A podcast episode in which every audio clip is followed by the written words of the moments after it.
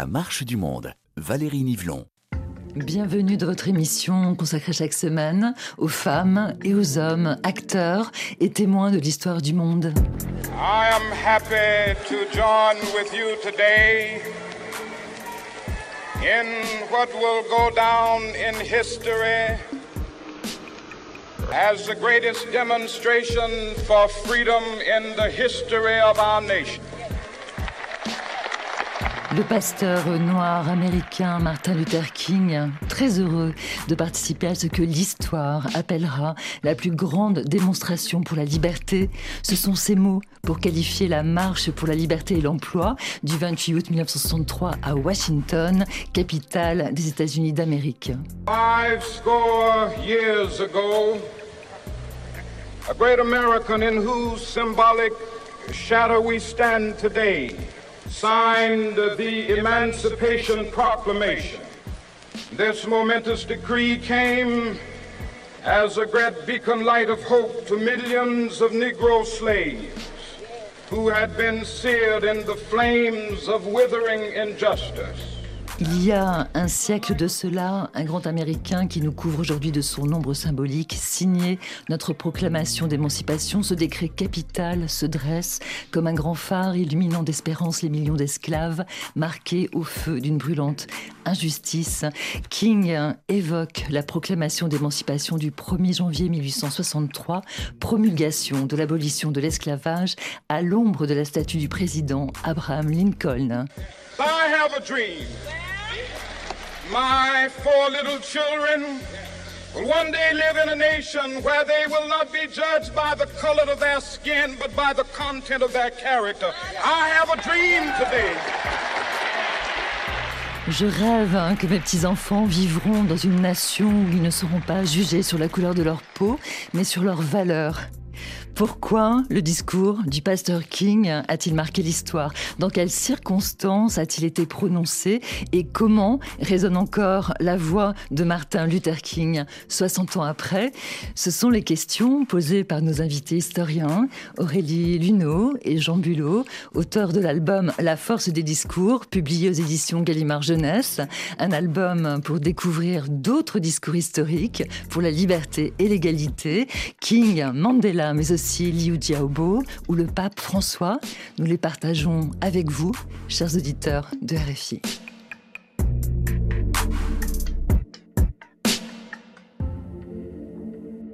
Bonjour Aurélie Junot. Bonjour Valérie, merci de nous recevoir. Ravi en tout cas de vous retrouver dans la marche du monde. Et cette fois, vous êtes venu accompagné avec votre complice Jean Bulot. Bienvenue Jean. Bonjour, merci.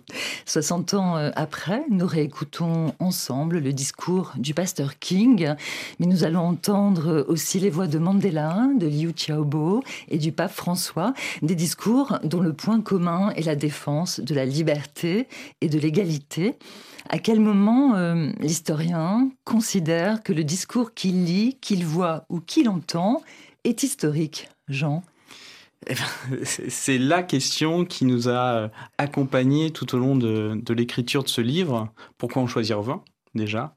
Pourquoi ces 20-là Pourquoi ces 4-là sur les libertés?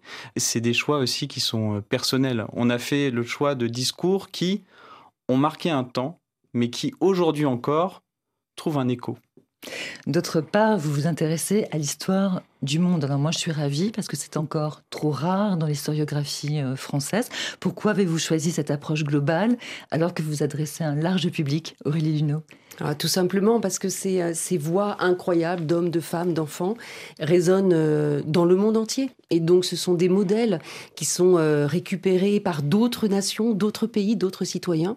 Et vraiment un, grand discours, c'est un discours qui a marqué un temps, il y a un avant et un après. Et surtout, il traverse les générations, les décennies, il traverse les frontières. Jean Bulot, lorsque l'on évoque la liberté euh, et l'égalité, on évoque des droits fondamentaux définis par la Déclaration universelle des, droits de l'homme, texte fondateur, dans lequel tous les États d'ailleurs ne se reconnaissent pas. Et le cas des États-Unis est justement très intéressant plus grande démocratie du monde, signataire de la Déclaration des droits de l'homme de 48, et dans le même temps, la société américaine est organisée selon la ségrégation, c'est-à-dire un système raciste légal dans lequel les Noirs n'ont pas les mêmes droits que les Blancs, et c'est bien pour ça que la NAACP, Organisation de défense des droits civiques, mène le combat, et en 1963, la figure emblématique de ce mouvement pour les droits civiques, c'est justement Martin Luther King. Il est très connu à l'époque. Il est très connu et 63 est une année particulière parce qu'au printemps 1963, il y a différentes actions qui sont menées, notamment dans des euh, États où la ségrégation est la plus forte, où les violences liées à la ségrégation est plus forte, notamment en Alabama, où euh, il y a des images qui font le tour du monde sur les violences contre ces actions pacifiques. Martin Luther King est arrêté, et c'est à la suite de cette arrestation et de ces images de violence qui font vraiment le tour du monde que le président Kennedy fait une déclaration en juin où il évoque déjà ce qu'on a entendu au début, ce Lincoln et ce discours il y a 100 ans.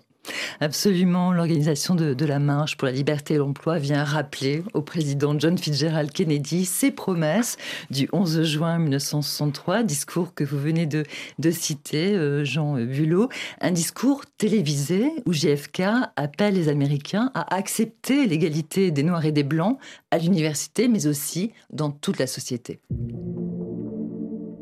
100 years of delay have passed since President Lincoln freed the slaves Cent ans se sont écoulés depuis que le président Lincoln a libéré les esclaves. Et pourtant, leurs héritiers, leurs petits-enfants, ne sont toujours pas libres. Ils ne sont toujours pas libérés des chaînes de l'injustice. Ils ne sont toujours pas libérés de l'oppression sociale et économique. Et notre nation, malgré toutes ces raisons d'espérer et de se réjouir, ne sera pas entièrement libre tant que tous ses citoyens ne le seront pas également. Nous sommes en juin 1963. John Fitzgerald Kennedy en appelle à la responsabilité des Américains, Aurélie Luneau, parce que deux mois plus tôt, en effet, en avril 63, il y a eu ces événements filmés de Birmingham, ville ultra ségrégée, comme le rappelait Jean Luneau, des images d'une violence rare. Est-ce qu'on peut rappeler, Aurélie, ce qu'on a vu à la télévision à l'époque? Eh bien, on voit des, euh, des hommes, des femmes, des enfants euh, noirs, donc noirs américains, qui défilent, qui manifestent pour obtenir euh, plus de droits dans une ville qui ne permet aucun droit pour ces noirs américains. Et donc, ils manifestent, ils demandent plus de droits et ils sont complètement rejetés. On envoie les chiens, on envoie les, des, des, des lances à eau. Et vraiment, il y a des victimes. Et on emprisonne aussi à tour de bras. Alors, que la manifestation était pacifique. Elle était hein. Pacifique. Et ce qui est intéressant, c'est que voilà, euh, Martin Luther King porte aussi le message de la non-violence, de la résistance civile, de la désobéissance, mais dans la non-violence et dans le respect aussi des, des adversaires. Il ne prône pas la violence vis-à-vis des personnes, mais il estime qu'il faut manifester et dire non au non-droit. Et donc, euh, il y a des pratiques qu'il utilise qui sont intéressantes parce qu'il s'inspire de Gandhi.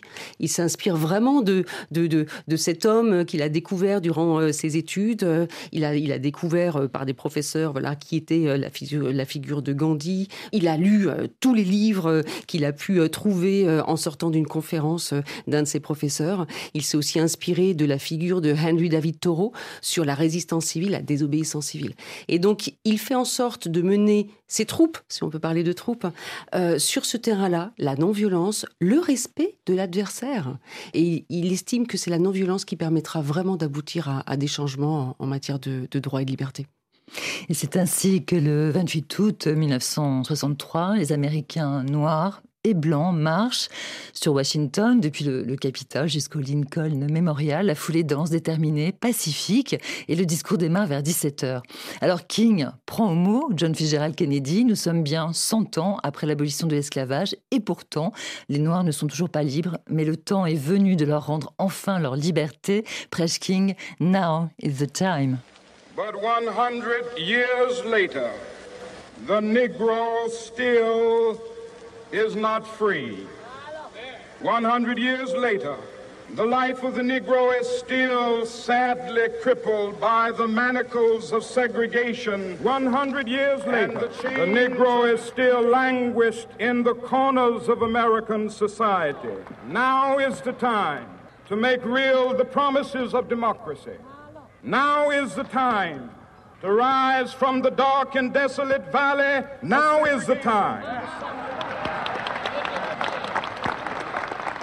to lift our nation from the quicksands of racial injustice to the solid rock of brotherhood. Now is the time. We can never be satisfied as long as the Negro is the victim of the unspeakable horrors. We can never be satisfied.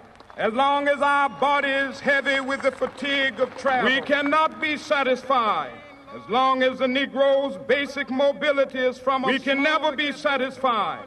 As long as our children are stripped of their selfhood and robbed, we cannot be satisfied as long as a Negro in Mississippi cannot vote. No, we are not satisfied, and we will not be satisfied until justice rolls down like waters and righteousness like a mighty stream.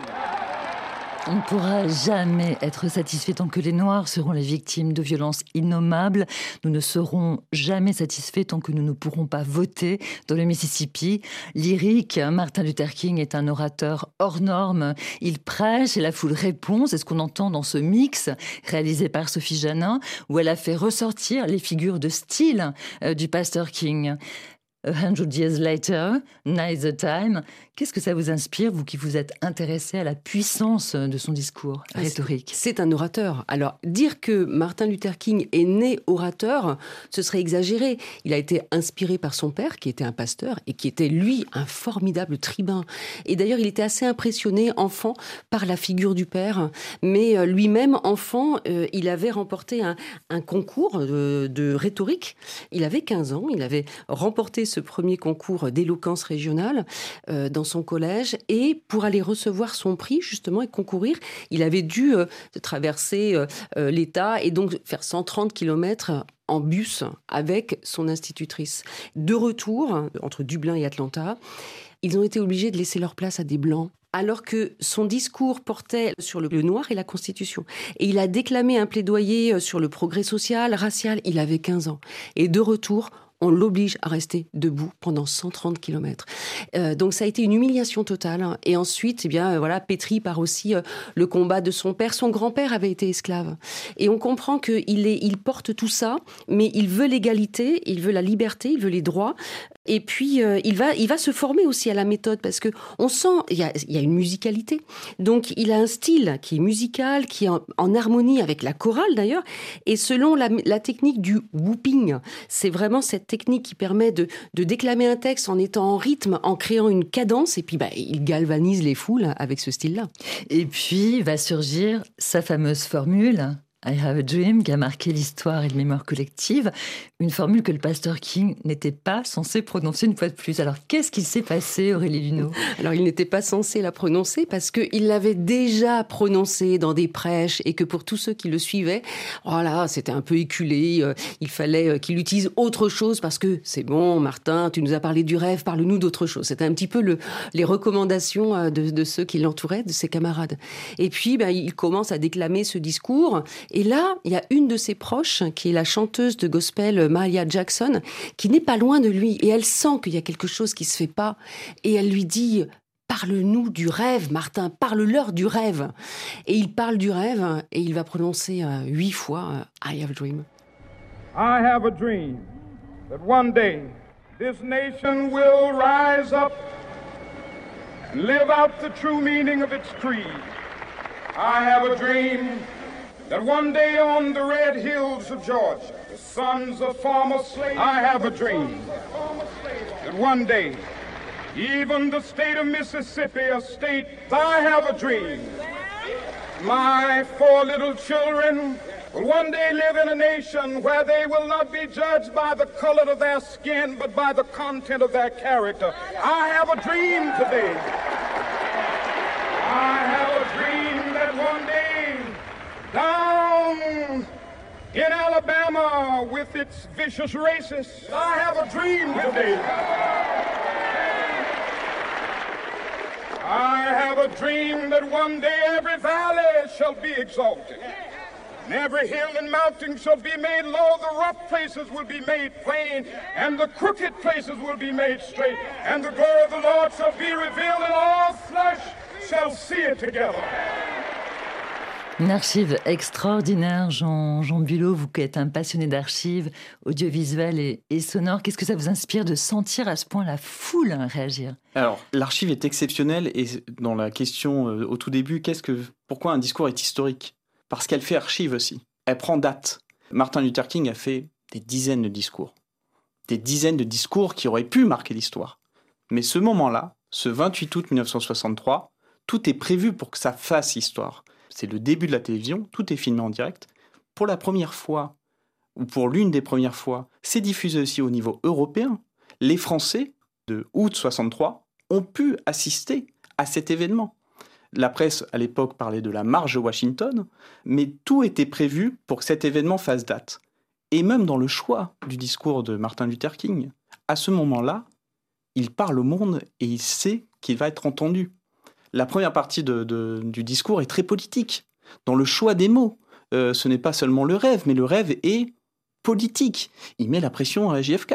Et il met la pression à tout le monde. Il lui demande enfin un chèque avec des provisions sur le compte en banque. Il réclame son dû. Il réclame le dû des Noirs des États-Unis, les mêmes droits que les Blancs. Et donc l'archive, effectivement, est, est, exceptionnelle dans ça, dans ce qu'elle génère finalement. Ce discours a généré un après, un avenir il, pense au futur. C'est ça aussi un discours historique. Ça, il faut prendre date. Ce rêve hein, du pasteur King, finalement assassiné en 1968, c'est aussi le rêve à l'époque de nombre d'artistes, qu'ils soient noirs ou blancs, Marlon Brando, Sammy Davis Jr., Burt Lancaster, Sidney Poitier, Gregory Peck, Paul Newman, James Baldwin, et puis le chanteur star Harry Belafonte. Ils sont tous là. Harry Belafonte va d'ailleurs s'exprimer aussi au micro le 28 août 63. Le roi du Calypso soutient le combat pour les droits civiques et certaines de ses chansons en témoignent. Écoutez ces deux versions mêlées de Island in the Sun, chanson éponyme du film de 1957, six ans avant la marche, un film qui évoque la tension raciale et une romance interraciale. This is my island in the sun, where my people have toiled since time begun. I may sail on many a sea, her shores will always be home to me. Oh.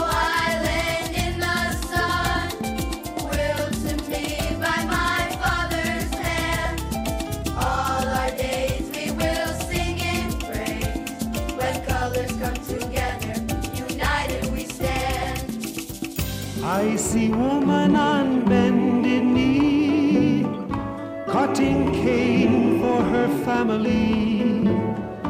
I see man at the waterside, casting nets at the surging tide.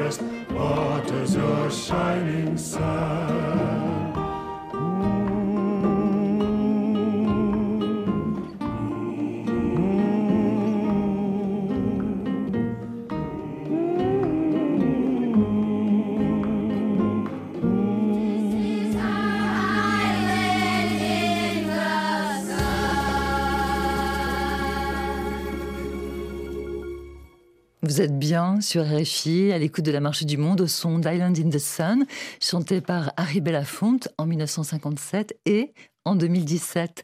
Ce rêve d'égalité résonne fort au regard de l'actualité américaine, au regard de l'actualité française. Et l'histoire nous montre qu'une fois les lois pour les droits civiques votées, il faut se battre au quotidien pour les faire appliquer. Une morale de l'histoire applicable à l'Afrique du Sud post-Mandela, comme le montrent nos deux invités, Aurélie Luneau et Jean Bulot. Les deux historiens partagent avec nous leur passion pour les grands discours, pour l'égalité et la liberté qui ont fait l'histoire. Et nous sommes heureux de vous offrir 10 exemplaires de leur album. Pour les recevoir, donnez-nous votre adresse en nous écrivant marche.monde.rfi.fr. Your Majesty, Majesté, Your Royal Highness, Altesse, distinguished guests, invités distingués, comrades and friends, camarades et amis. today all us do, Aujourd'hui, nous tous, by our presence here, par notre présence ici et par nos célébrations dans d'autres régions de notre pays et du monde, nous conférons gloire et espoir à une liberté tout juste née. De l'expérience d'un désastre humain inouï qui a duré beaucoup trop longtemps,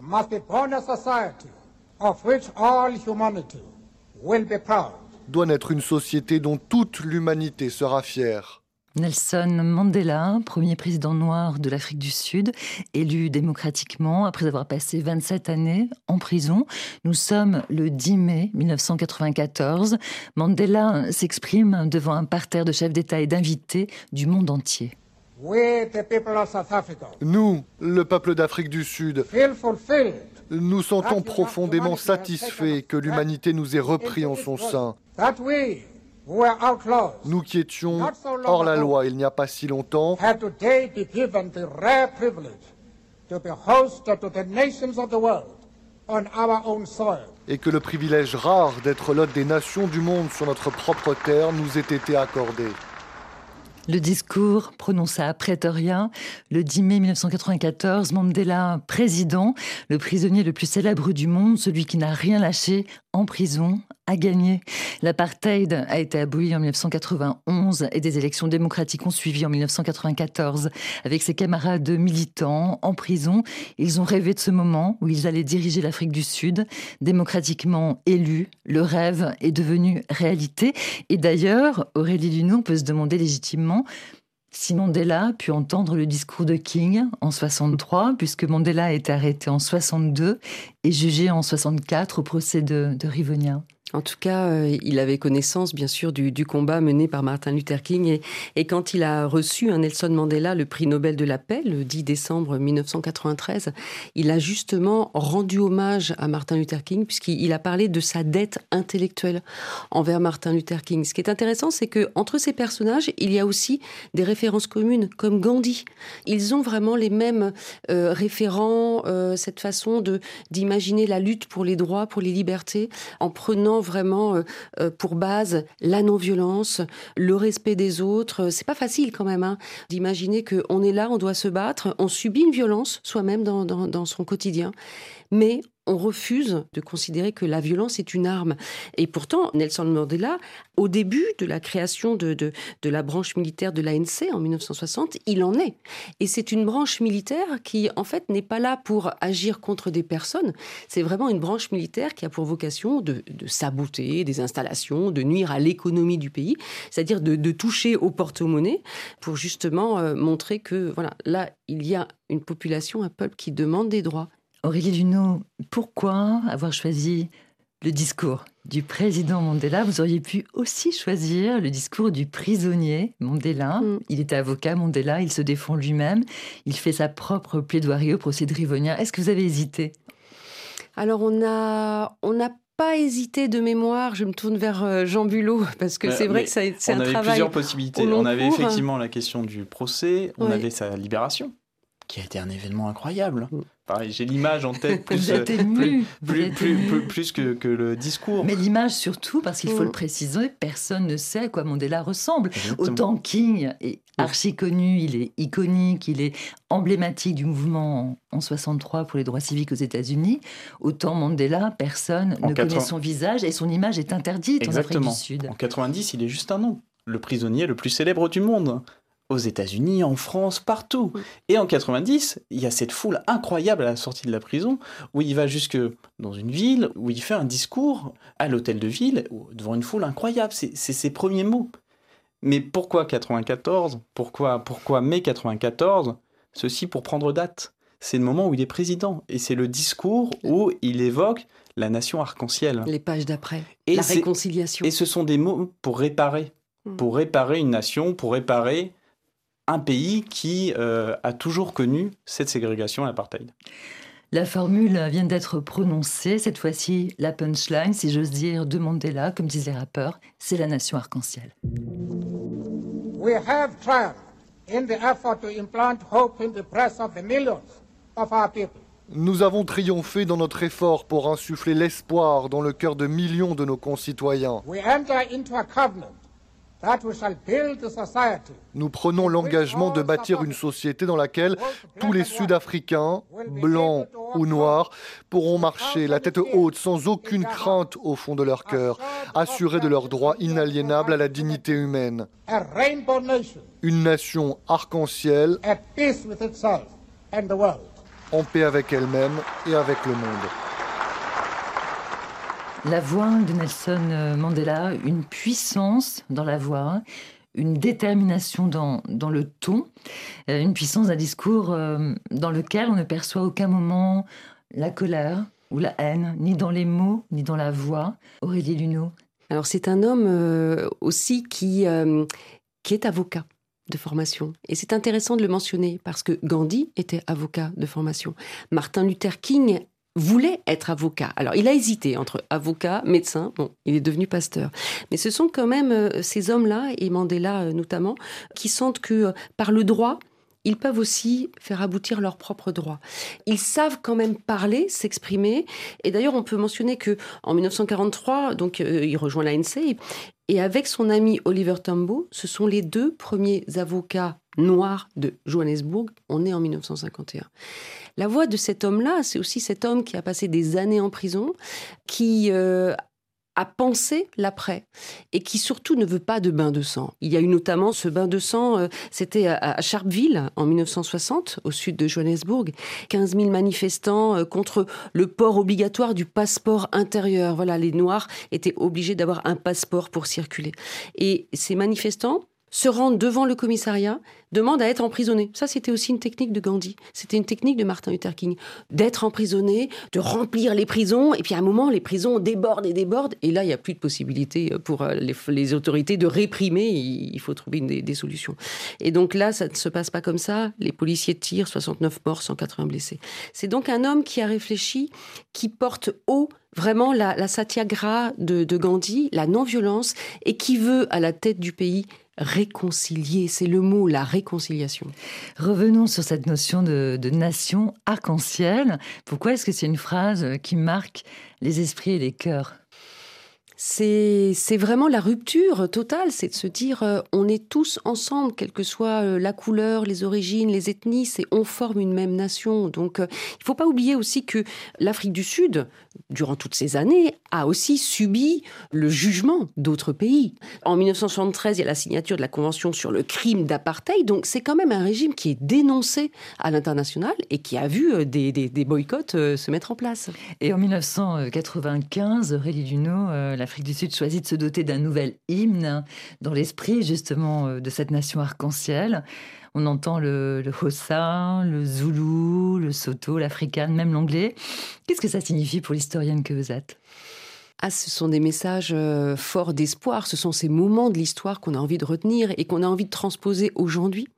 Parce qu'aujourd'hui, dans d'autres pays du monde, euh, d'Afrique ou, d'autres secteurs géographiques, il y a encore ces, luttes, ces libertés, ces droits à gagner, et on a envie d'entendre des hymnes qui rassemblent. Martin Luther King, Mandela, Jean Bulot, vous vouliez ajouter quelque chose Je voulais ajouter sur, sur, sur l'hymne et sur la nation arc-en-ciel, ce sont aussi des mots pour soigner d'autres mots. C'est-à-dire que pendant plus de 50 ans, les gens qui habitaient en, Afrique du Sud ont entendu des mots de haine qui ont séparé blancs, noirs, métis. Et en fait, c'était de donner de nouveaux mots pour recouvrir les anciens. Et c'est aussi cette idée-là que l'hymne ce choix de l'hymne avec les différents chants, les différentes langues, c'était aussi la force des discours. C'est aussi la force des mots. C'est en quoi les, les mots sont politiques, et là, le choix de l'hymne et le choix de ce discours accompagnent cela. Martin Luther King, Mandela, mais aussi euh, Liu Xiaobo ou le pape François, leur voix incarne l'histoire en train de s'écrire. Ils sont les auteurs puissants de grands textes qu'ils ont lus, déclamés ou fait circuler dans la clandestinité, des discours dont la force ont marqué nos mémoires, des prises de parole entrées dans l'histoire du monde, à écouter sur RFI et à lire dans l'album La force des discours aux éditions Gallimard. Et toujours dans ce livre, au chapitre 1, page 22, on peut lire cette lettre écrite par le professeur de littérature Liu Xiaobo. C'est l'une des voix de la contestation de la place Tiananmen en 1989. Et le 10 décembre 2010, le dissident chinois est encore en prison. C'est sa lettre qui incarne sa présence à Oslo, où il ne peut pas se rendre pour recevoir le prix Nobel de la paix. Aujourd'hui, à plus de 50 ans, je suis une nouvelle fois mis au banc des accusés par un pouvoir omnubilé par l'idée de l'ennemi. Cependant, je veux malgré tout dire à ce régime qui m'a privé de ma liberté que je reste fidèle à mon credo, exprimé il y a 20 ans dans ma déclaration lors de la grève de la fin du 2 juin. Je n'ai pas d'ennemi ni de haine. Car la haine peut corrompre la sagesse et le discernement. L'idéologie de l'ennemi peut empoisonner la mentalité d'un peuple, attiser des rivalités sans merci, détruire toute tolérance et toute raison dans une société, empêcher une nation de cheminer vers la liberté et la démocratie. C'est pourquoi je souhaite parvenir à dépasser mon propre sort pour me préoccuper surtout du développement du pays et de l'évolution de la société, en opposant à l'hostilité du pouvoir une grande bienveillance, pour dissoudre la haine dans l'amour. Quant à l'expérience la plus heureuse de mes vingt dernières années, c'est d'avoir reçu l'amour désintéressé de ma femme Lucia. C'est pourquoi je m'adresse à elle. Aujourd'hui, tu ne pourras pas assister à mon procès, mais je veux encore te dire, ma chérie, que je suis certain que ton amour reste inchangé. Ma chérie, grâce à ton amour, j'affronterai calmement le procès qui vient, sans regret pour mes propres choix, et j'attendrai demain avec optimisme. J'espère que mon pays pourra être un jour une terre de libre expression, que tout citoyen pourra prendre la parole sur un pied d'égalité, que toutes les valeurs, pensées, croyances, idées politiques pourront coexister et faire l'objet d'un débat équitable. Je souhaite que les opinions minoritaires, même dissidentes, soient protégées comme les autres, que tout point de vue politique puisse être exposé au grand jour et soumis à l'appréciation du peuple, que tout citoyen puisse s'exprimer sans la moindre crainte, sans le moindre risque de subir des persécutions pour avoir émis une opinion politique différente. Je voudrais également être le dernier nom sur la longue liste des victimes emprisonnées pour leurs écrits, et que plus personne ne soit condamné pour ses propos. La liberté d'expression est la base des droits de l'homme, le fondement de tout sentiment humain, la mère de la vérité. Tuer la liberté d'expression, c'est bafouer les droits de l'homme, étouffer tout sentiment humain, faire taire la vérité. Même si j'ai été condamné, alors que je suis innocent, pour avoir honoré la liberté d'expression mentionnée dans la Constitution et pour avoir assumé jusqu'au bout mes responsabilités sociales de citoyen chinois, je ne me plains pas. Merci à tous.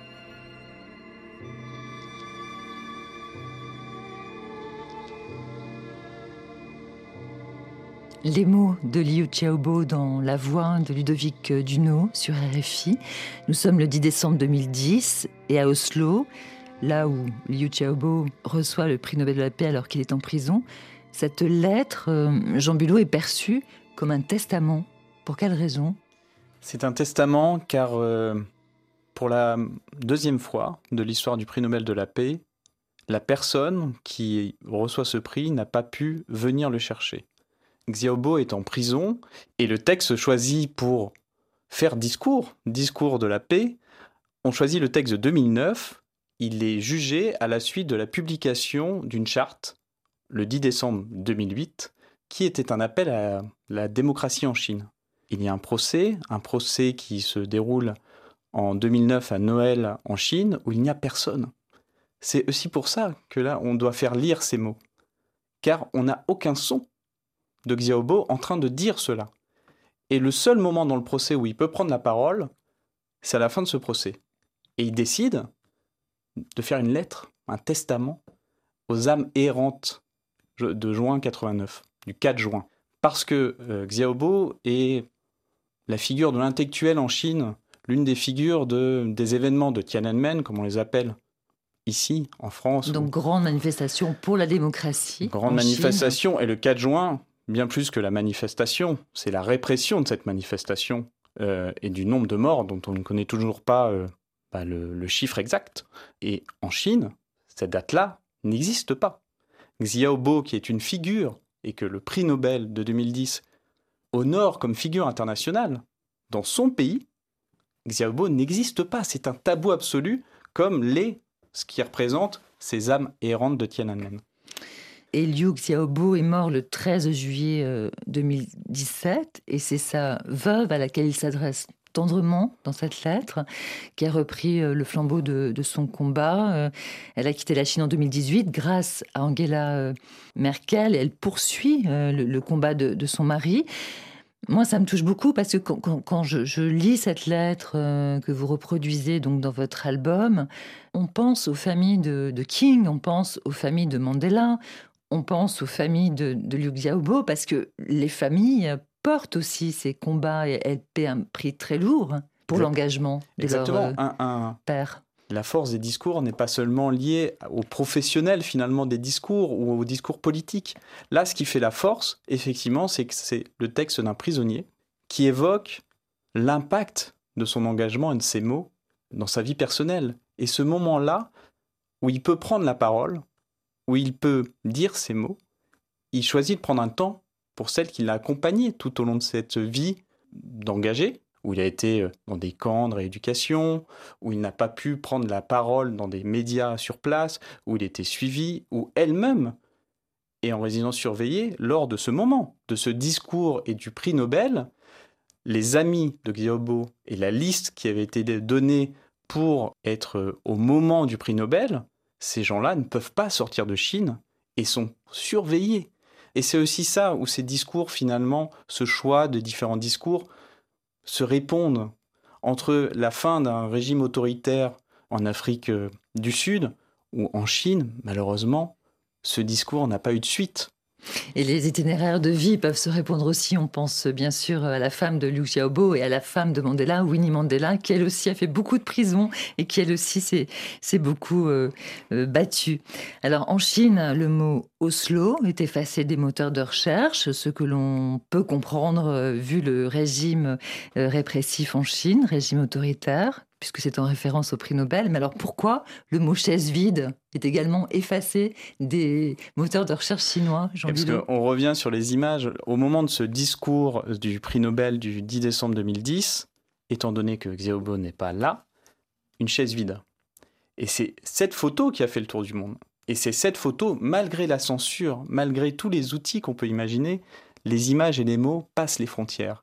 Et parmi les Chinois, qui ont su ce qui s'est passé, au moment notamment de la morgue de, Xiaobo, au lieu de, de mettre ce mot, on a décidé de prendre des photos de chaises vides dans la rue, devant chez soi, devant, devant la mer. Parce que cette chaise vide disait quelque chose, disait l'absence de liberté, l'absence de pouvoir dire des mots ce qu'il demandait dans la charte de 08. Et la présence de Luc Sabot par la chaise vide, il était là, parce qu'il était là dans tous les esprits. Ce que je trouve intéressant, ce qui rassemble ces, hommes aussi, dont on parle euh, depuis le début de l'émission, c'est qu'ils sont prêts à tout donner. Donner leur vie, euh, sacrifier la vie de famille, être emprisonnés. Martin Luther King a, été euh, assassiné, et quand JFK l'a été en, novembre 63, Martin Luther King dit à sa femme, cela m'arrivera aussi, je n'atteindrai pas les 40 ans cette société est malade. Quand on pense à Gandhi, qu'on a beaucoup évoqué, qui était un mentor pour tous ces, grands orateurs aussi, euh, et ces combattants des libertés, il a été assassiné en janvier 1948 à Delhi. Ils sont prêts à aller jusqu'au bout pour les libertés et les droits.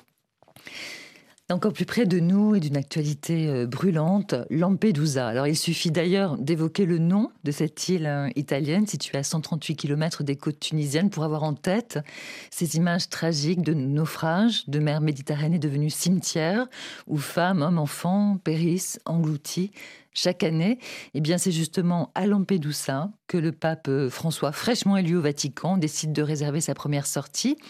Qu'est-ce qui s'est passé, euh, Jean Bulot, le 8 juillet 2013 Vous vous en souvenez très bien.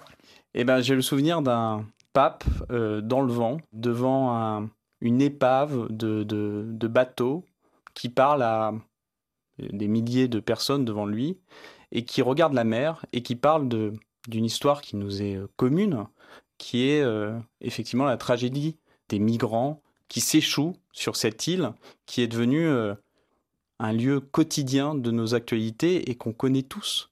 Et faire le choix comme premier voyage, comme première prise de parole de la question, et là encore une formule, de euh, la mondialisation de l'indifférence, selon aussi les termes des mots. On parle de la crise des migrants, d'autres diront la crise de l'accueil des migrants. Et c'est ce qu'a voulu dire ce jour-là le pape François en 2013. Alcune settimane fa ho appreso questa notizia. Quand j'ai appris cette nouvelle, che purtroppo tante volte si è ripetuta, qui malheureusement s'est répétée tant de fois, il pensiero vi è tornato continuamente come una spina nel cuore che porta sofferenza. Ma pensée y est revenue continuellement comme une épine dans le cœur qui apporte de la souffrance. Et alors,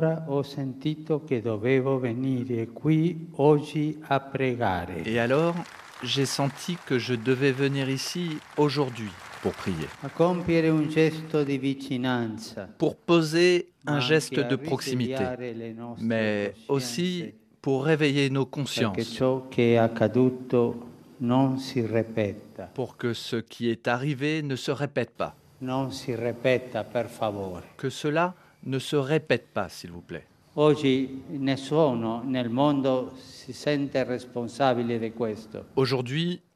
personne dans le monde ne se sent responsable de cela. Nous avons perdu le sens de la responsabilité fraternelle. Nous regardons le frère à demi-mort sur le bord de la route. Peut-être pensons-nous, oh le pauvre, et continuons notre route, ce n'est pas notre affaire. Et avec cela, nous nous mettons l'âme en paix, nous nous sentons en règle. La culture du bien-être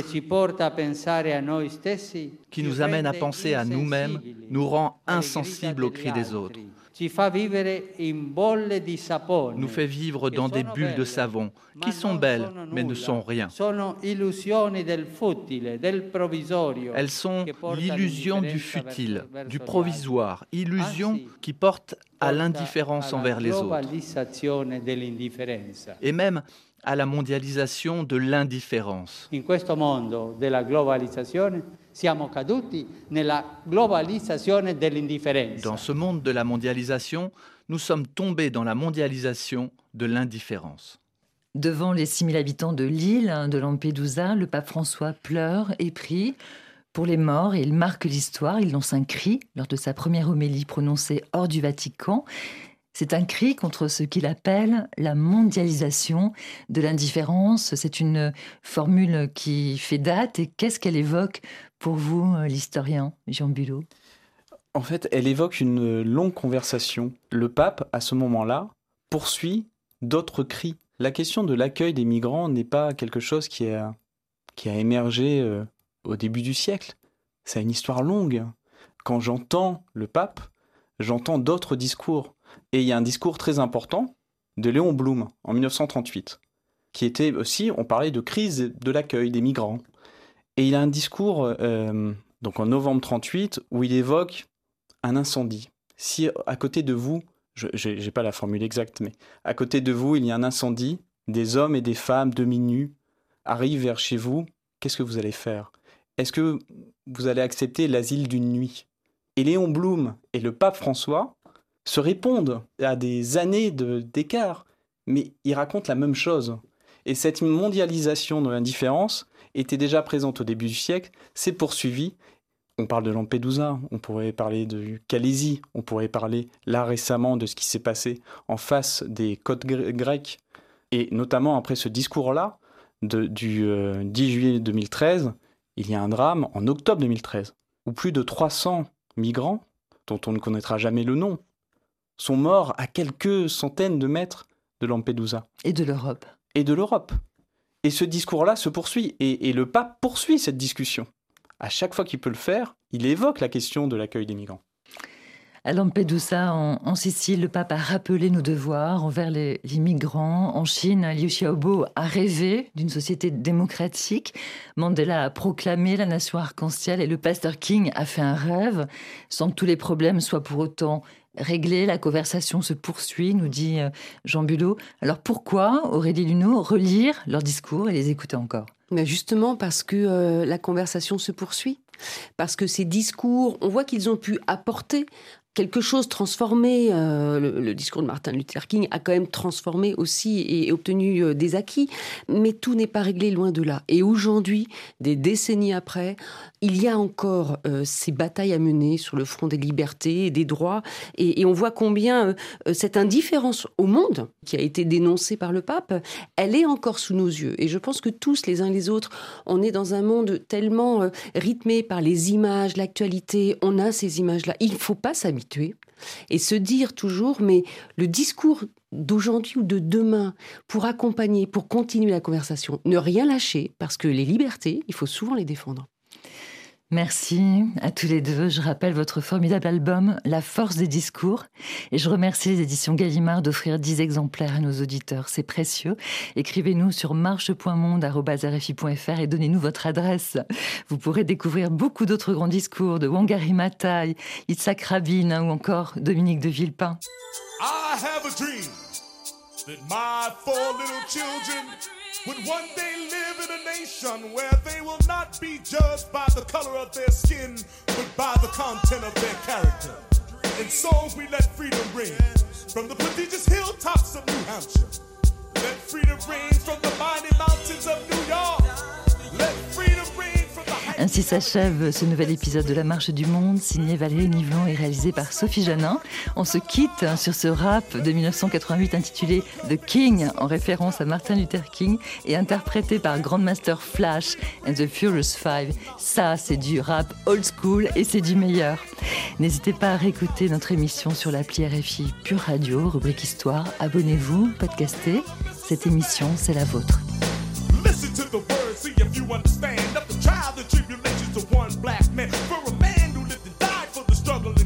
Let's have a moment, a second of silence and pause. Pause. His name is Martin Luther King, and he marched across the land making freedom ring. And every moment of his life, every day of his years, he kept the sound of freedom ringing in our ears. If you listen to his voice when you heard him speak, he brought hope to the helpless,